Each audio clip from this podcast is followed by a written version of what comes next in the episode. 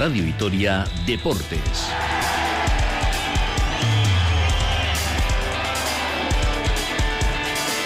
Con Rafa Munguía.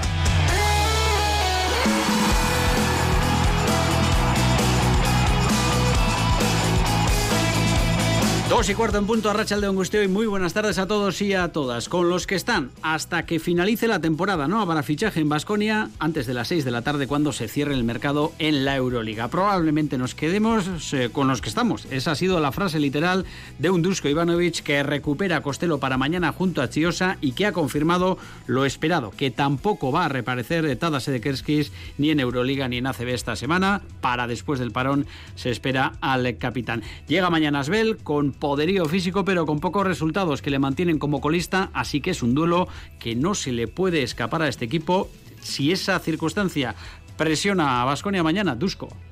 No nos asusta, queremos ganar y vamos a salir para ganar y creemos que podemos ganar. Y tenemos que luchar 40 minutos para esto. Y esto es esto que tenemos que tener, que no hemos tenido último partido en ACB. Un Asbel que ayer jugó Liga Francesa cayó ante Mónaco, así que vienen de perder y además con pocos días de descanso. Fútbol, ya mirando al partido del sábado ante el Villarreal, donde hoy en el club de Castellón han hecho balance de su mercado de fichajes con una nueva presentación, así que vienen reforzados. Ya lo avisó Luis García Plaza el sábado, es otro rival con una plantilla a priori muy superior, pero que ahora mismo pelea por los mismos objetivos. El sábado vendrán y juegan arriba con un tal Gerard Moreno, un tal Sorlo, con Guedes a una banda es que esos son nuestros rivales. Esos son nuestros rivales. Y con Parejo, bueno, los que jueguen, yo que sé, los que jueguen. Es que es un nivel, un equipo de. Entonces, eso da el mérito de lo que estamos haciendo. Con una noticia mala que acaba de confirmar el club, muy mala. Adrián Rodríguez, el portero del filial, tercer portero del primer equipo, sufrió una rotura del ligamento lateral interno de una de sus rodillas, así que baja de larga duración. Una buena noticia que les avanzamos nosotros. El mister Luis García Plaza va a estar aquí mañana en los micrófonos de Radio Vitoria. Primera entrevista esta temporada en eh, exclusiva con el técnico albiazul. Así que mucho que comentar mañana en lo que ya es eh, prácticamente una previa del duelo del eh, sábado. Por cierto, que en Sevilla se ha hablado hoy de nuevo de Luis Rioja en la presentación de sus fichajes. Ha dicho el presidente que intentaron ficharlo y que cree que sus caminos se reencontrarán en un futuro, así que no descarta todavía el Betis a Rioja posiblemente en otros mercados. Vamos a viajar hoy a Suecia, donde las tiralaris de Badajoz y hablamos de Socatira están ya concentradas para afrontar un nuevo campeonato del mundo. Hace unos cuantos años que no obtienen eh, una medalla de oro, nos estábamos, nos tenían muy bien acostumbrados, así que vamos a ver si con la renovación de la plantilla llega en la cita de eh, Suecia. Y ayer nos lo comentaban eh, desde la Federación Vasca de Montaña, se cumplen este año 50 años medio siglo de la primera ascensión eh, de una expedición eh, vasca al Everest. No se hizo cima, pero sí que se sentaron las bases de lo que fue en el 80 ya el asalto al Everest eh, con Martín Zabaleta. Hubo muchos alaveses, se han programado una serie de actos este año que les iremos contando. Son las 2 y 18, venimos además con el sorteo de entradas para mañana, para ese duelo entre Vascona y Asbel, así que ordenamos todo esto y vamos hasta las 3 con Radio Vitoria Deportes.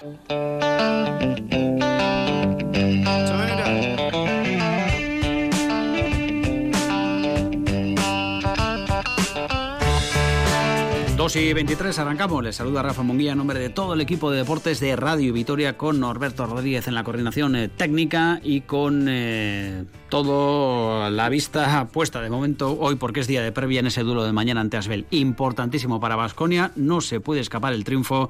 Escucharemos enseguida a Dusko Ivanovic hablando del eh, duelo.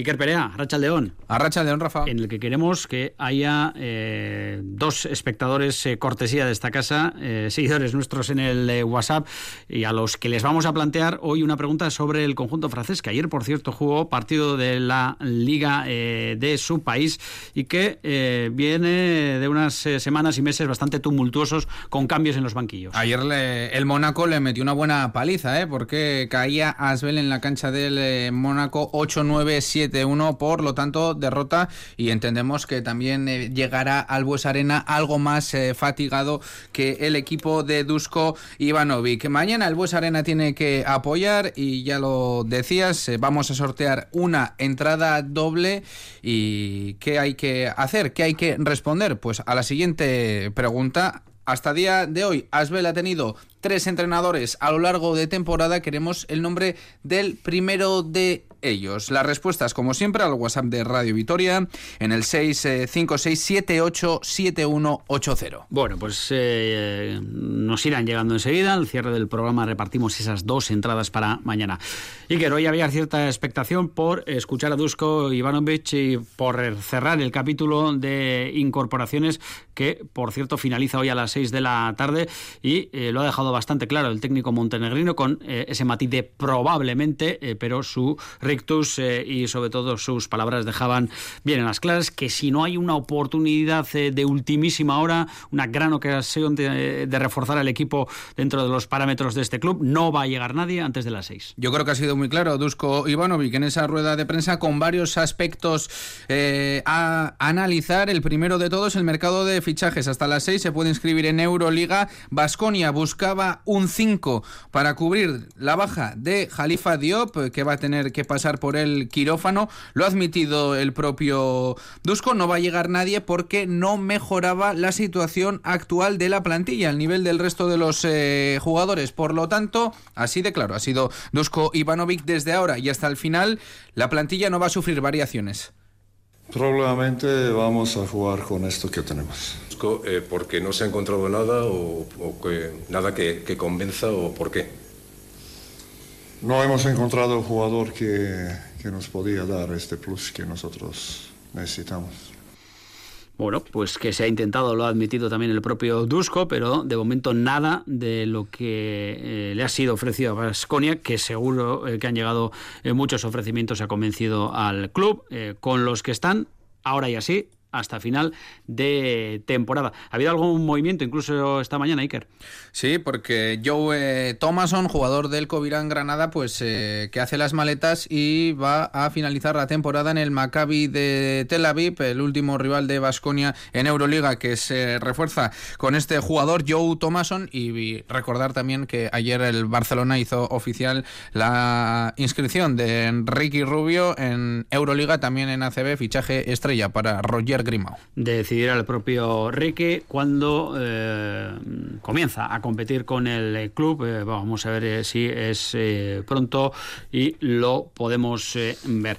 Venga, vamos con las eh, bajas y el repaso a la enfermería habitual de Dusko Ivanovic, que nos ha dejado una confirmación que ya nos temíamos, que no vamos a ver atadas esta semana. Y la buena noticia, al menos en boca del de, eh, técnico montenegrino, tanto Costello como Chiosa estarán mañana. Y también avisa que mañana los eh, jugadores menos habituales pues van a tener más minutos que hay que cubrir esas eh, bajas y lo ha repetido, ¿eh? Dusko Ivanovic que cree en toda su plantilla y cree en las eh, victorias. Mañana pues entendemos que minutos por ejemplo para Jordan Ciador, también para Kotsar que desde las últimas lesiones pues está además jugando muy bien de menos a más. Nos decía que Matt Costello está mejor y que mañana podría jugar que Kioza.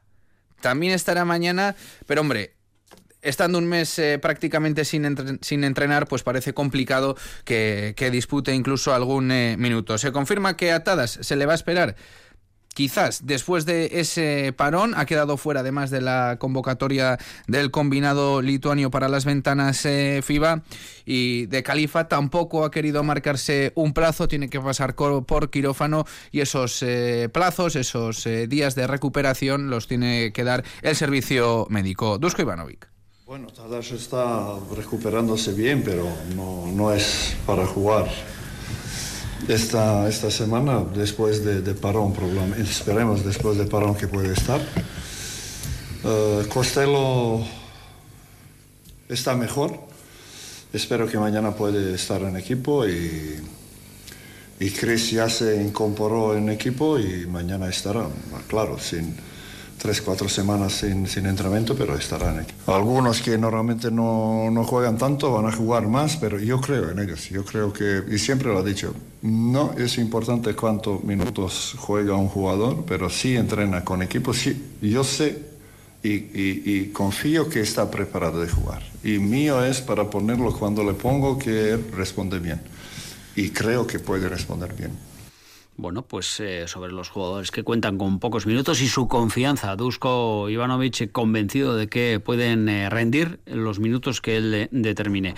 Asbel, eh, puede parecer sencillo el camino de Basconia mañana con 20 derrotas ya las que acumula el conjunto francés, pero hay triunfos del equipo galo como logrado hace poco en la cancha de Bayern, también eh, en su cancha ante Zalgiris eh, con una buena ventaja. Es un rival eh, peligroso Mm, que no tiene nada que perder en las jornadas que restan. Porque solo ha ganado cinco victorias, eh, cinco partidos en los 25 disputados, eh, tres victorias fuera de su cancha, dos en Alemania, en Múnich, en Berlín, la otra en eh, Kaunas. Incluso ayer Kotsar avisaba que va a ser necesario pues hacer un partido casi perfecto para sacar el partido. Y Dusko decía lo mismo, avisaba de que la llegada desde la llegada de Pierrick Popet al banquillo de Asbel, están jugando mejor que físicamente ve en el Asbel uno de los mejores eh, equipos y decía lo siguiente, que va a ser uno de los partidos más complicados de la temporada.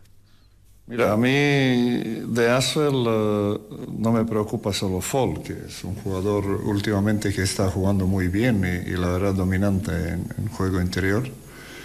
Me, me, preocupa todo equipo de Asbel porque por segundo cambio de entrenador, están jugando muy bien.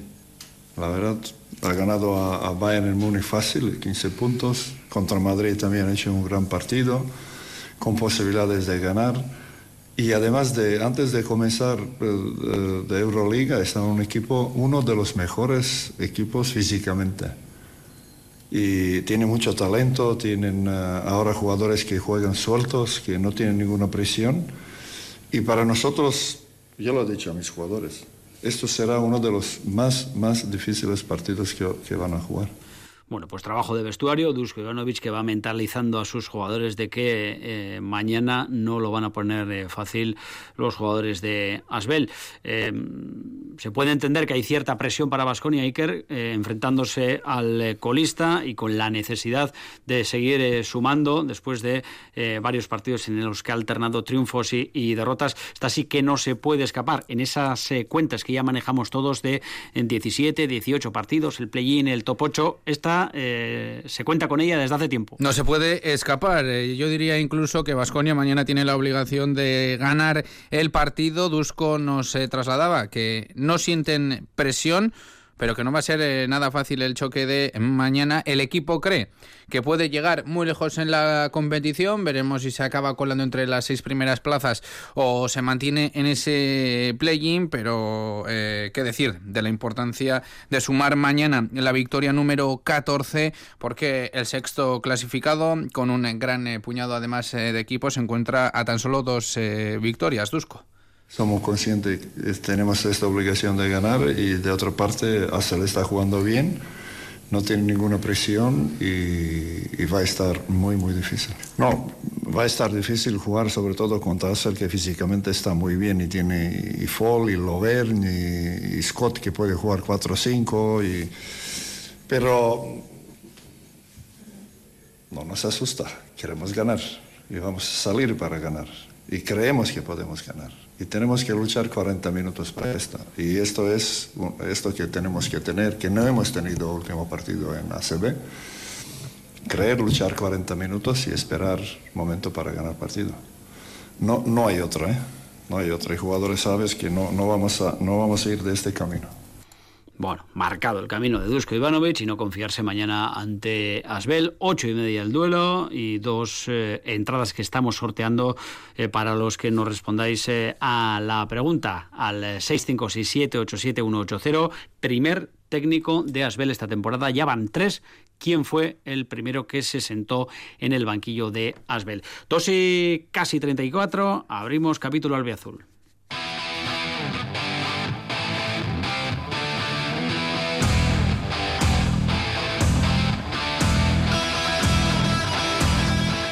Este equipo es una familia, está muy unido, hoy ha debutado Pani, eh, otro jugador más para la causa, al final somos un grupo de la hostia y a pensar en el sábado que viene porque jugamos otra vez en casa con nuestra gente y un partido importante pues para, para conseguir los tres porque después de esta derrota lo, lo volvemos a querer.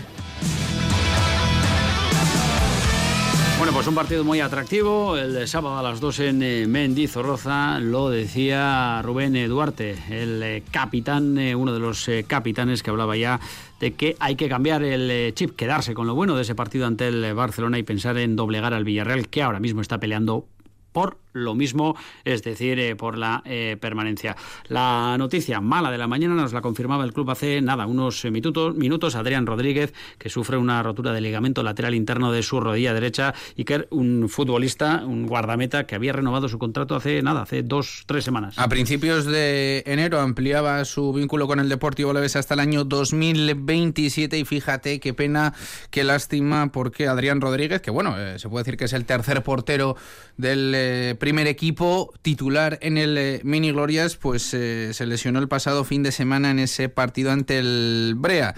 Hace muy poquitos minutos el club hacía oficial ese parte médico y Adrián Rodríguez que sufre una rotura de ligamento lateral interno de su rodilla derecha se va a perder, lógicamente, lo que resta de temporada y vamos eh, a ver cuándo se incorpora, si en la pretemporada o cuando ya esté la competición eh, comenzada, pero una lástima para Adrián Rodríguez, que bueno, seguro que vuelve como Panicelli.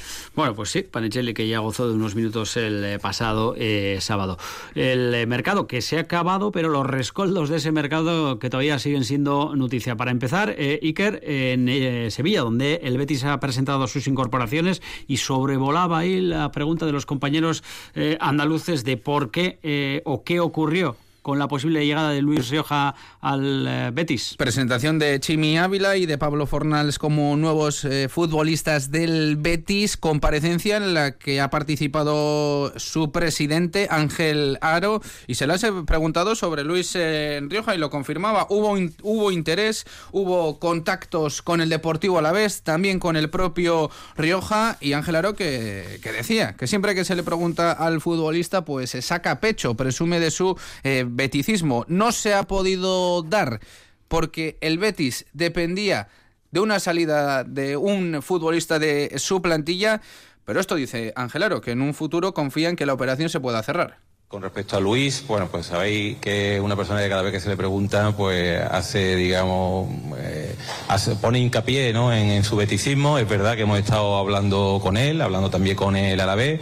Eh, su llegada dependía también de alguna salida que finalmente no, no, se produjo y esperemos que en un futuro nos podamos, nos podamos encontrar. un jugador que valoramos muy positivamente dentro del club.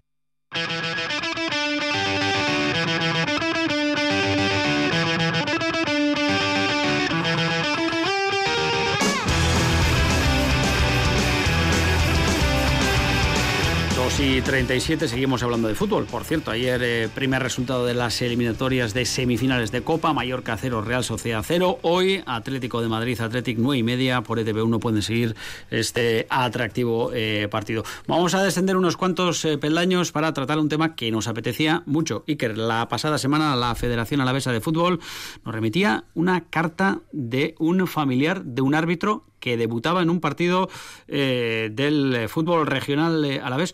Una carta que ha dado mucho que hablar y, que vamos a analizar enseguida con el protagonista. Seguramente algunos y algunas de nuestras eh, oyentes eh, han podido leer esa carta a través de las redes sociales de la Federación Alavesa de Fútbol. se trata de la carta de un familiar de un árbitro que debutaba en un Zaramaga Mercedarias con tan solo 15 añitos. lo que pedía ese familiar a los jugadores de los dos equipos era que tuvieran un comportamiento respetuoso y que entendieran que iba a ser la primera vez que este niño de 15 años pues eh, iba a pitar eh, de manera oficial eh, un partido. Un, además, en ese choque hubo una foto inicial con ambos equipos y el propio protagonista en la carta. Su tío pedía el aplauso para el chaval al finalizar eh, del partido. Si te parece, le preguntamos si hubo esa ovación. Venga, vamos con el eh, Carlos Echeverría. Carlos, Arracha León. Arracha León, bye. Bueno, Carlos, eres eh, profesor de, de Mendizabala, eh, tienes evidentemente trato con, con, la gente joven, con los chavales. No sé si eso eh, también ha influido en la decisión que tomaste, que nos vas a contar ahora, de, mm, de alguna manera, no sé si allanar el, el camino, pero prevenir a la gente que acude a los partidos del fútbol regional, donde tú seguro también eras asiduo, de que, oye, el debut de un árbitro en su primer partido oficial, pues hay que tratarlo de una manera, no sé si diferente, pero eh, hay que eh, dar eh, pasos también desde el comienzo de la dedicación de estos chavales al arbitraje, que ahora mismo está carísimo hacerlo.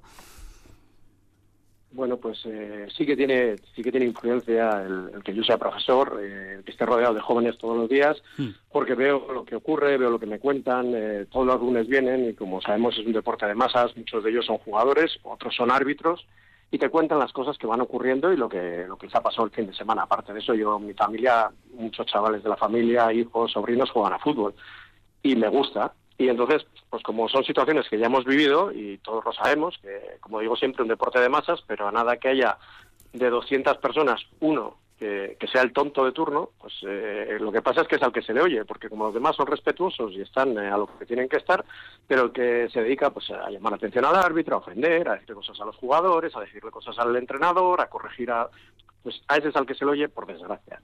Y entonces, pues eh, sí, influencia, tal y como has dicho tú, sí que ha tenido, ya te digo, porque estoy rodeado de jóvenes de 17, 18, 19 años que están en un proceso que es bonito porque están disfrutando del fútbol, pero también es de aprendizaje y de educación y de respeto. Y entonces, pues ahí se encuentra un poco todo.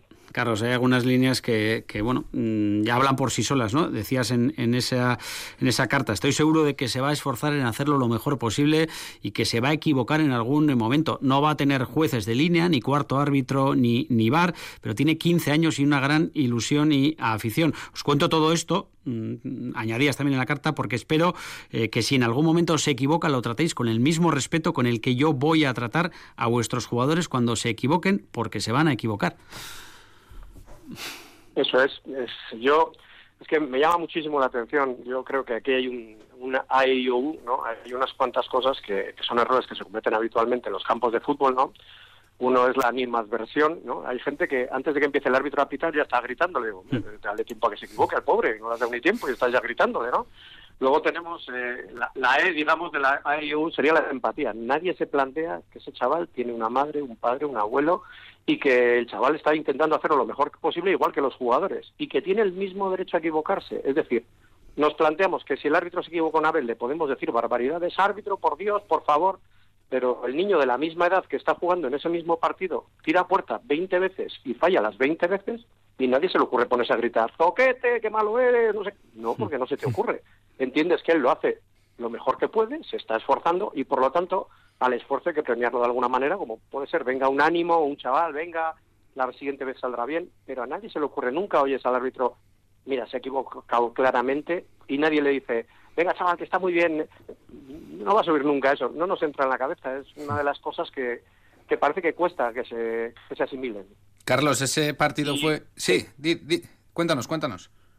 No, no, te decía que, igual que te he dicho lo de la, la versión, la empatía, luego está la ignorancia. Mucha de la gente que está fuera en la vida se ha leído las normas del fútbol. Y resulta que las personas que están ahí dentro se las han leído. Y se las han leído las normas actuales, porque cambian anualmente. Pasa hasta con los profesionales, Carlos. Claro, claro. Y están cambiando y la gente no se las sabe. Y entonces ahí está lo que te he dicho de la A, e, U, ahí está la I, la ignorancia. Tenemos a la gente diciendo cosas cuando no sabe lo que es. Muchos, yo veo todavía en el Alavés que sale el balón, parece que ha salido entero, parece que ha salido entero, pero no ha salido entero y todos están gritando que es fuera claro. Pero por Dios, que tiene que salir entero, que tiene que entrar entero para que sea gol. Eh, luego la objetividad, no sé si os pasa, pero yo estoy rodeado de gente que pierde la objetividad por los colores, que es muy bonito el amor al, a tu equipo, pero yo voy al Alavés, yo voy, soy socio del Alavés, voy, y veo que hay gente que solo ve las faltas que hace el otro equipo. Las faltas que hace nuestro equipo no son, no son faltas porque es que es nuestro equipo, pues una falta de objetividad. Y luego ya en, en estas pequeñas categorías, el don de la ubicuidad que le pedimos. Esa sería la U, ¿no? La ubicuidad. Queremos que el, árbitro esté en todos los sitios, pero no es viable. El árbitro está en el centro del campo, la, mano que ha tocado el balón está detrás del jugador y hay tres jugadores por, el, por medio y no puede ver esa mano. Nosotros no le podemos exigir que la vea porque ni tiene alas, ni un cuarto árbitro, ni hay un bar. Entonces, todas esas cosas se juntan y es lo que yo creo que genera los problemas. Y que no nos planteamos ninguno de esos, ni la A, ni la E, ni la I, ni la O, ni la U. O sea, ninguna de esas se nos ocurre. Y empatizar, vamos, eso se nos olvida. Que tiene una madre, un padre, un tío, un sobrino, eso nos da igual. Es un chaval que está ahí y que como tiene el don de arbitrar, porque tiene el silbato en la mano, le podemos decir barbaridades. Eso se tiene que acabar. Fíjate, Carlos, si es eh, complicado este, este deporte o este papel, el de árbitro, que muchas veces hasta con 50 eh, planos eh, se duda si una jugada ha sido mano o, no lo ha sido. No me quiero ni imaginar en la situación en la que nos cuentas de tu sobrino, pues sin, sin asistentes, sin el cuarto árbitro, sin el bar, pero en definitiva ¿Cómo le fue ese partido y cómo fue el comportamiento del público en el campo del Zaramaga? Bueno, fue un partido, un partido más, un partido como los demás partidos. Alguien eh, que igual dice algo siempre vas a encontrar, porque la gente no se puede, no, no puede evitar muchas veces el hacerlo. Que también te digo que luego es gente que, que se da cuenta y se disculpa luego, se acaba el partido y te dice, oye, disculpa, no me he dado cuenta, no me porque yo la intención de, esta carta fue en un principio precisamente coger a la gente en frío. Yo a la mañana vi la preocupación que había en torno a mi sobrino, joder, pobre tío, con pequeño que es, enfrentarse a una situación así, seguro que hay alguien que le dice algo. Y yo le dije, bueno, yo voy a ir y si alguien dice algo, yo hablaré con esa persona educadamente, yo se lo voy a explicar sin más, o sea, que tiene derecho a equivocarse, que, no pasa nada. Y, y surgió de, cuando la gente está en caliente, explicarle es muy difícil. Mm. Pero cuando está frío, pues, en frío parece que pueden entender las cosas mejor. Entonces le dije, mira, se me ha ocurrido una cosa. Voy a mandar un texto a los padres de ambos equipos y que lo lean antes. Digo, y entonces van un poco preparados y es más fácil que no se calienten y que no haya nadie que, que, tome ya ese, ese rol de, venga, me pongo yo a gritar. Me Y sí, en general estuvo bien. Es un partido en el que no hubo, o sea, nadie que se excedió pues algún comentario eso siempre va a haber, pero bueno, yo entiendo que, la gente, pues hay veces que no lo puede evitar. ¿eh? Les pueden, el problema ese que has dicho tú de los planos y eso es porque no le preguntan al padre del jugador. Si le preguntan al padre del jugador, la jugada está clara, sin planos y sin nada. Y es lo que pasa en las categorías inferiores, que la opinión es la del padre del jugador. Si a mi niño le duele la pierna, está claro que es falta. Da igual que se haya torcido el tobillo, que se haya caído, porque soy su padre. y eso es en lo que se basan pues muchas veces los familiares y el entorno de los jugadores, pues el cariño que tienen hacia él, pues la falta de objetividad, porque estamos viendo desde el prisma de, un padre, de un tío, de un amigo, y entonces nos cuesta admitir que se haya podido equivocar, que haya podido perder el balón o que simplemente le hayan robado el balón limpiamente. Carlos, qué importante es hacer pedagogía. También desde aquí lo, reconocemos y no solo destacar eh, los incidentes que ocurren en el fútbol regional. Hace bien poquito en, en Avechuco incidentes muy graves, pero destacar cosas eh, como estas, de las que seguro eh, tú, como tío y el sobrino, estáis muy, muy orgullosos. No sé si has recibido también algo de feedback de, de los padres a los que remitiste esas cartas o cómo se lo tomaron ya para acabar. El feedback que lo recibí del club, eh, me llamaron, eh, esto partió de que uno de los presidentes que recibió la carta estimó que era importante que esto se diese a conocer y, él me llamó, además en esto los dos clubes, es decir, que se portaron muy bien, porque yo esto te estoy hablando que escribí la carta dos horas antes. Entonces, cuando les eh, da la casualidad, yo, yo estoy en el mundo del fútbol muchos años y busqué los contactos de los presidentes, les mandé, o de un coordinador en un caso y presidente del otro, les mandé la carta y le dije, ¿os importaría hacer llegar esto a los padres? y fueron muy educados, fueron, eh, se portaron e impulsaron el fair play y enseguida se buscaron la manera de hacer llegar a los padres y a los entrenadores ese texto. Con lo cual, es decir que el feedback ya solamente de partida ya fue bueno. Y los padres, pues algún padre allí hizo algún comentario que escuché yo y me pareció positivo, diciendo que, pues, que, teníamos razón en lo que aparecía en la carta, que yo creo que, que, como ha dicho en algún medio de comunicación, es de perogrullo. O sea, por mm. ejemplo, que si no está el árbitro, tu hijo no puede participar en esta actividad y no puede jugar al fútbol, es de perogrullo. Todo el mundo lo tiene clarísimo, pero luego se nos olvida. Entonces, el feedback ha sido bueno, ha sido bueno. La gente ha sido razonable, ya te digo, pero en frío es que es muy fácil de ver. Luego ya en caliente les cuesta a algunos un poco más asimilar estas cosas. Bueno, pues Carlos, que ha sido un placer. Nos apetecía buscar un, huequito, un choco para charlar contigo desde que conocimos esto a través de la federación. Eh, y nada, que tu sobrino, estamos seguros de que estaba antes muy orgulloso de ti y ahora y ahora más. Y a nosotros nos ha parecido fantástica esa iniciativa. Carlos, Milla Millasquer y a seguir así. Suri, vale, agur. Agur, y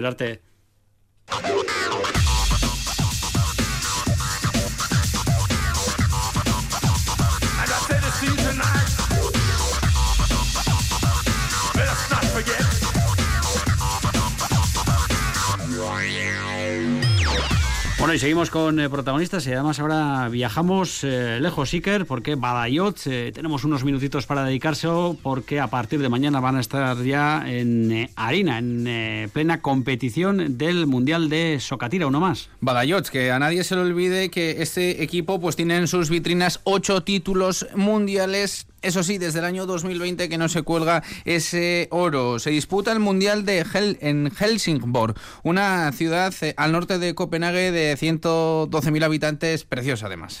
Bueno, pues vamos con una de las protagonistas, además de debuta en un mundial, eh, se llama Irantu y se apellida Machain. Irantu, Arracha León. Vamos a ver si podemos charlar con Irantu o la hemos perdido por el por el camino. Vamos a tratar de recuperar la Iker porque es la, vuelta a un eh, mundial para eh, Balayot que nos ha acostumbrado durante muchos años a encadenar eh, medallas de oro y más preseas durante los mundiales, pero que hace ya dos, tres que no consigue subir a lo más alto del cajón. ¿Por qué? Y hay que eh, buscar razones. Si ha habido una renovación de Badajoz en las últimas temporadas importante. Quizás eh, estábamos mal acostumbrados, ¿no? De ver cómo eh, el equipo gastistarra pues quedaba como campeona del mundo. Es cierto que hay una renovación, que los pesos pesados del equipo pues han dejado ya la soca tira y que poco a poco pues como todo el mundo se ha ido también renovando, ¿no? Incorporando deportistas muchísimo más jóvenes todo esto requiere muchísima preparación eh, física, luego también hay que, hay que aprobar o hay que pasar unos controles eh, de pesaje que son eh, súper exigentes. Bueno, pues vamos a ver si podemos hablar con Badajoz, parece que no, la teníamos ahí a Iranzu Machain, pero se nos ha caído, es lo que tiene las comunicaciones, en esta ocasión con Suecia, pero seguiremos intentándolo en los próximos días porque ya a partir del jueves comienzan a competir. Hoy pesaje.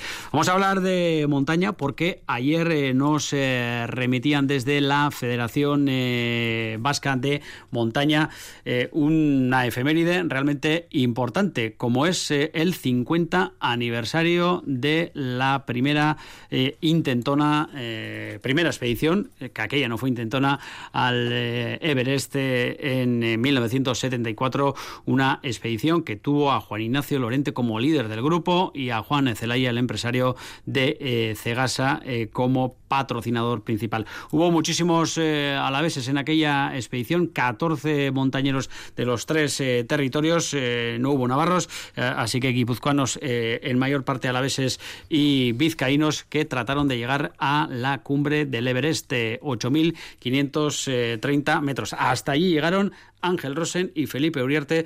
Eh, les eh, faltaron eh, unos pocos metros y nos explicaba Chomin Uriarte, miembro de la expedición, las razones que les llevaron a desistir de aquel intento en 1974. Luego llegaría este y así con éxito la ascensión de Martín Zabaleta al Everest en 1980. Se han organizado una serie de actos. Primero escuchamos a Chomin Uriarte y luego los detallamos. Estuvieron la noche del 12 al 13 de mayo del 74. Eh, Ángel Rosen y Felipe Uriarte durmieron a 8.530 metros, completa en una tienda de campaña perfectamente abastecida con todo el oxígeno y todo lo que necesitaban, completamente convencidos de que a la mañana siguiente iban a llegar a la cumbre.